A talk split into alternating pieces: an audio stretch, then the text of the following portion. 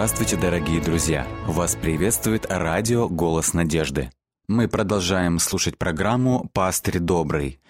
В этот период католицизму, казалось, был подчинен весь мир. И вот это было до тех пор, пока не появился молодой человек по имени Мартин Лютер. С именем этого человека, с жизнью этого человека связано коренное переустройство мира и связана новая страница истории церкви. После видений о греховных деяниях Вавилонской блудницы апостол Иоанн снова слышит глаз с неба. Об этом мы читаем в книге Откровения, 18 главе, 4 и 5 стихи. «И услышал я иной голос с неба говорящий, «Выйди от нее, народ мой, чтобы не участвовать вам в грехах ее и не подвергнуться язвам ее, ибо грехи ее дошли до неба, и Бог – воспомянул неправду ее. Этот голос принадлежит Иисусу Христу, поскольку он обращается к верным со словами «народ мой». И вот призыв Христа «выйди из нее народ» был услышан на исходе средних веков и выразился в протестантской реформации. Вот здесь хотелось бы некоторое время уделить этому очень важному событию в истории церкви. Реформация э, происходит от латинского слова «реформатио», что значит «исправление», «превращение», «преобразование» или же «реформирование». То есть это широкое религиозное движение в Западной и Центральной Европе XVI начала XVII века. Это движение было направлено как раз-таки на реформирование католического учения в соответствии с Библией. Началом реформации принято считать выступление доктора богословия Виттенбергского университета Мартина Лютера. 31 октября 1517 года он прибил к дверям Виттенбергской замковой церкви свои известные 95 тезисов, в которых он выступал против существующих злоупотреблений в церкви. Мартин Лютер был одним из тех, кто прочитал Библию и увидел, что заблуждался. Он увидел, что заблуждался не только сам, к сожалению, он проповедовал заблуждение другим. А он перевел Библию на немецкий язык, и этот перевод и его проповеди потрясли христиан до основания. Глубокое исследование Священного Писания открыло ему, что церковь погрязла в отступлении и пребывает в тьме заблуждений. Это был конец периода темного Средневековья. Начался новый период. Давайте э, рассмотрим, в чем заключалась суть протеста Лютера. Основными теологическими доктринами протестантизма стали пять латинских тезисов. Эти пять тезисов были как раз-таки ответами на ложные и противоречивые учения римско-католической церкви. Первый тезис гласил «соло скриптура» или же «только Писание». Соло скриптура – это доктрина о том, что Библия является единственным богодухновенным и подлинным словом Господа. Библия – это единственный источник христианского учения. Этот тезис стал ответом на укоренившееся ошибочное убеждение.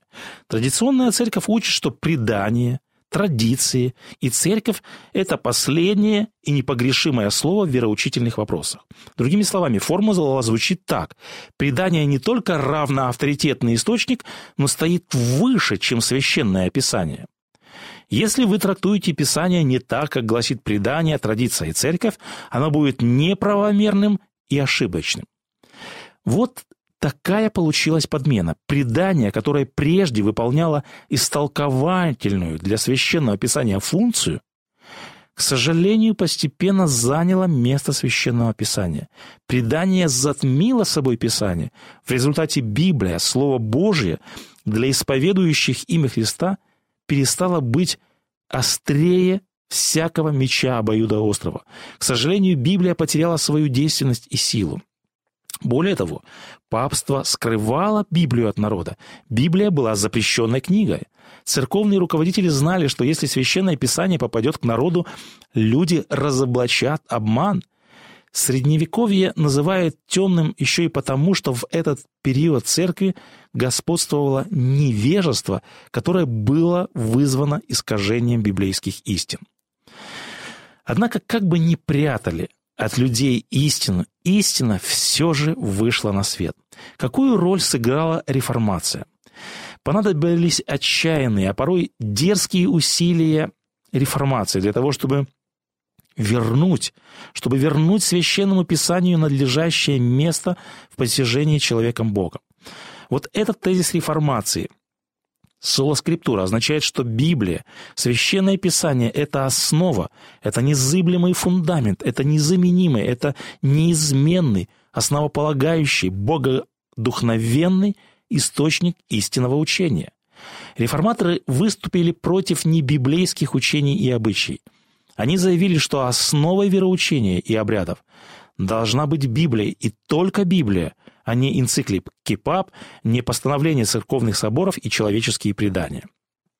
Историк Адольф Гарнак писал, «История церковных учений – это история искажений, сквозь которые нужно прорваться к подлинному духу христианства и к его единственному документу Евангелию. Девизом реформаторов были слова латинский «adfantes», что означало «назад к истокам», «назад к первоисточникам», то есть к истокам христианства и главным образом к Священному Писанию. Реформаторы сделали перевод Священного Писания. И, наконец, Библия начала печататься на языках, и люди начали ее читать. Протест прогремел по всему миру. Реформация зажгла пламя веры. Известен спор между Лютером и кардиналом Римской церкви по имени Эк.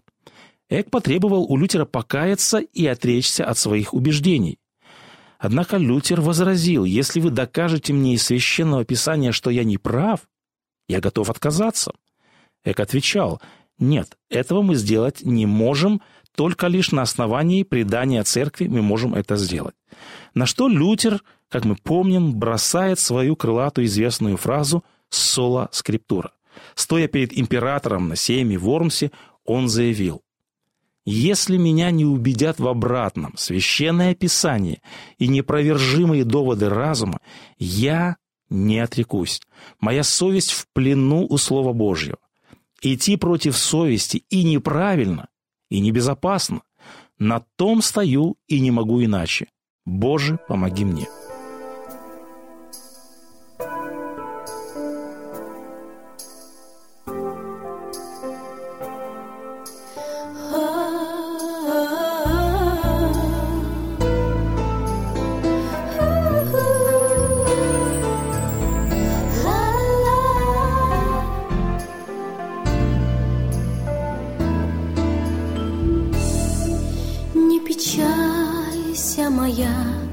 Дорогая, только искренно, искренно верь, будет встреча у нас неземная, где не будет тяжелых потерь. Было все и плохое,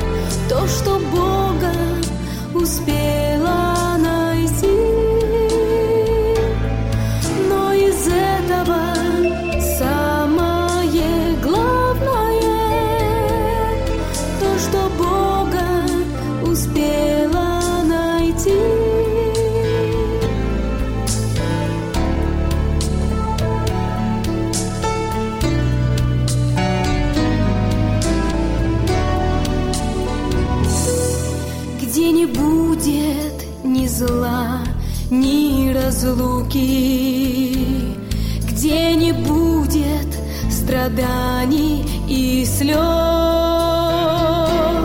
там с любовью пронзенные руки к нам протянет Спаситель Христос.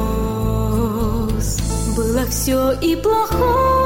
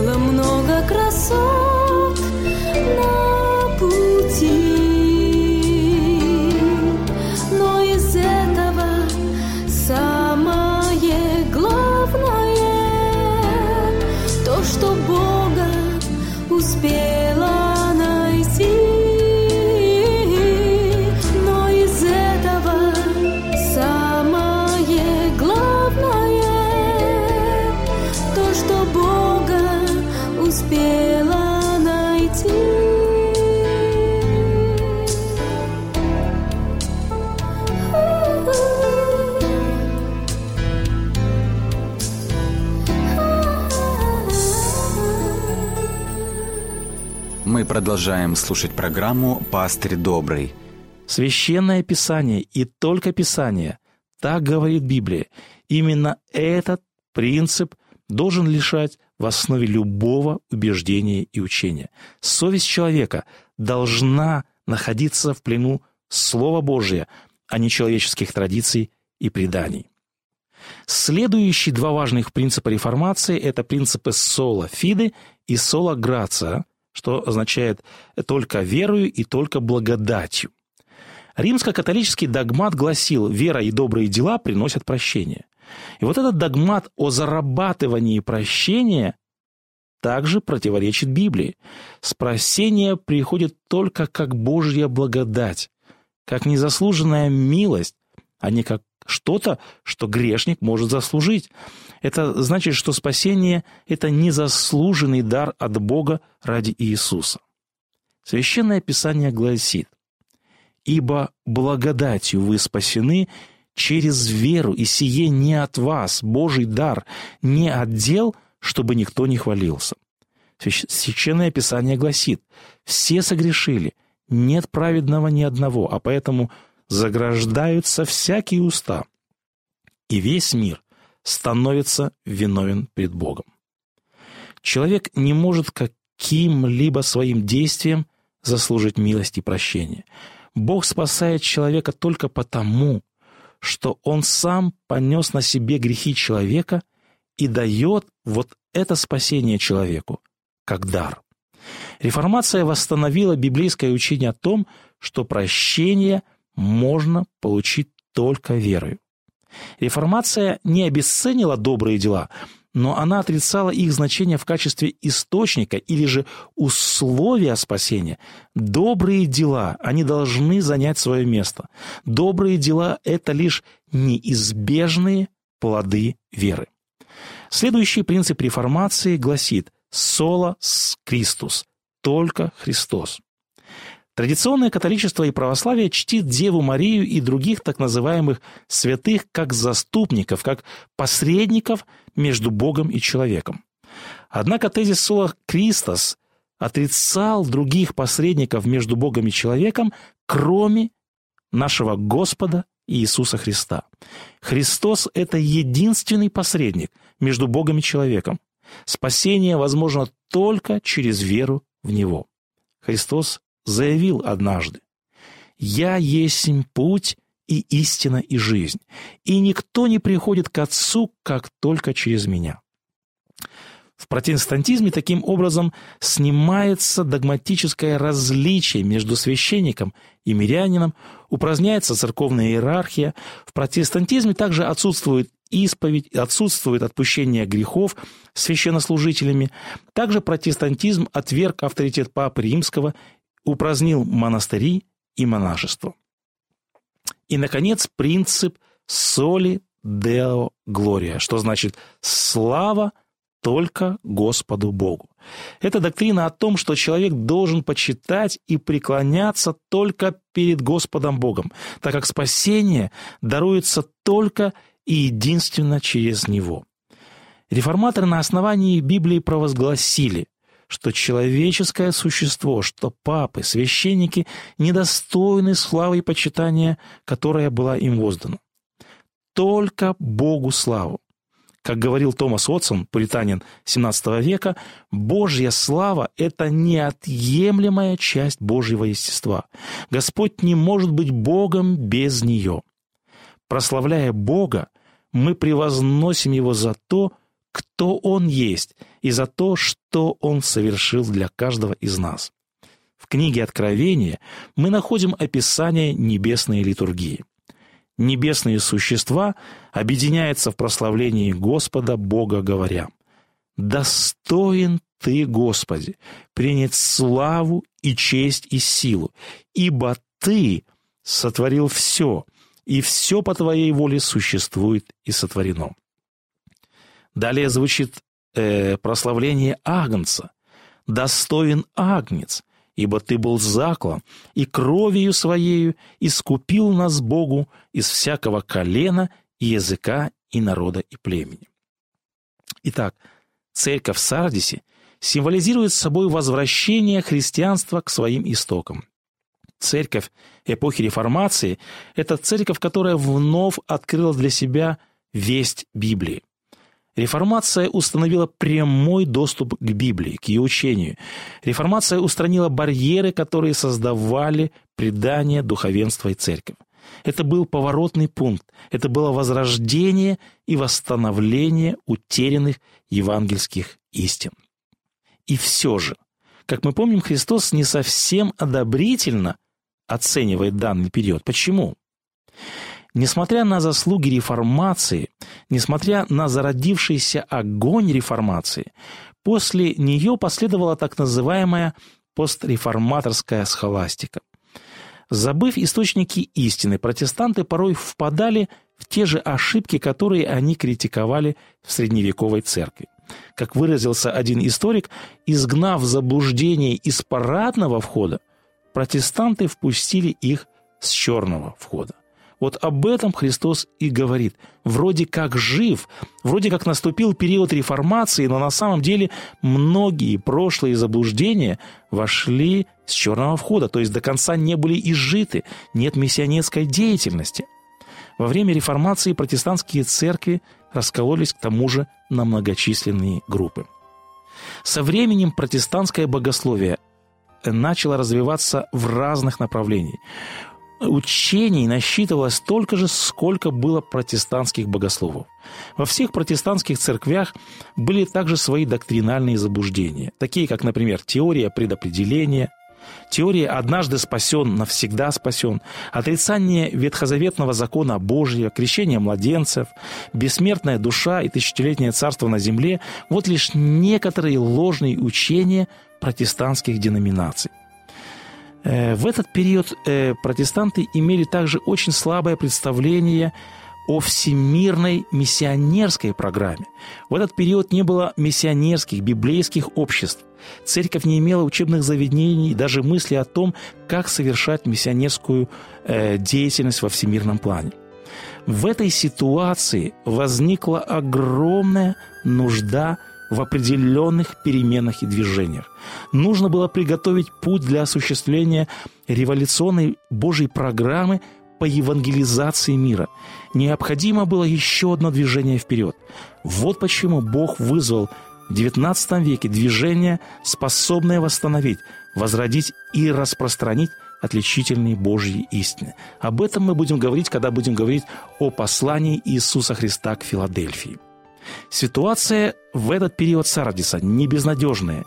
Единственный путь выйти из духовного оцепенения и избежать суда, как говорит Христос, это покаяться и бодрствовать.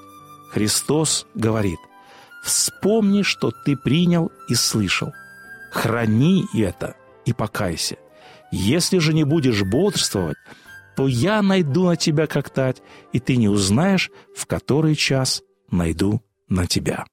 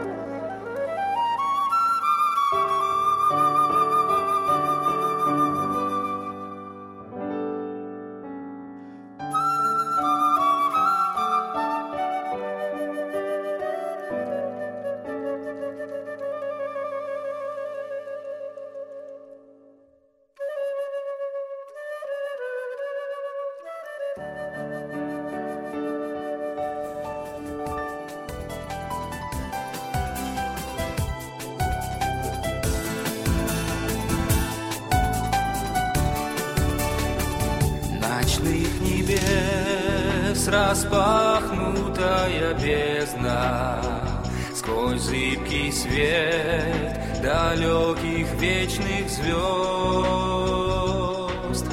Душа глядит в твои глаза, Спаситель, не пряча слез, не пряча слез. Ты помнишь, Боже,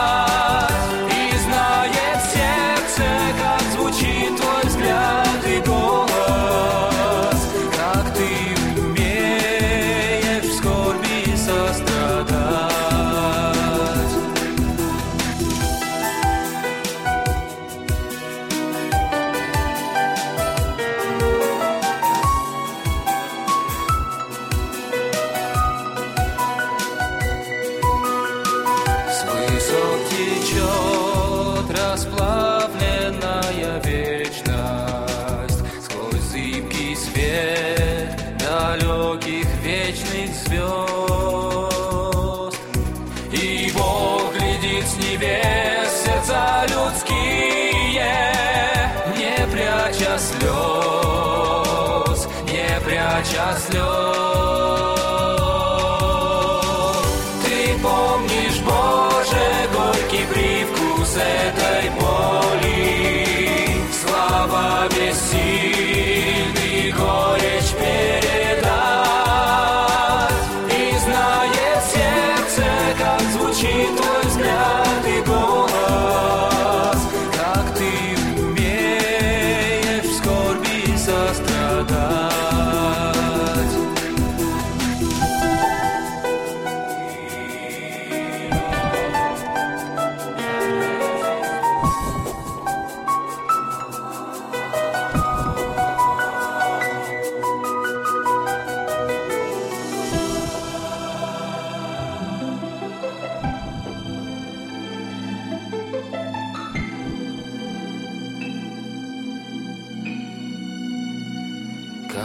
искры гаснут тихие минуты, И невесомым стал печали гнет.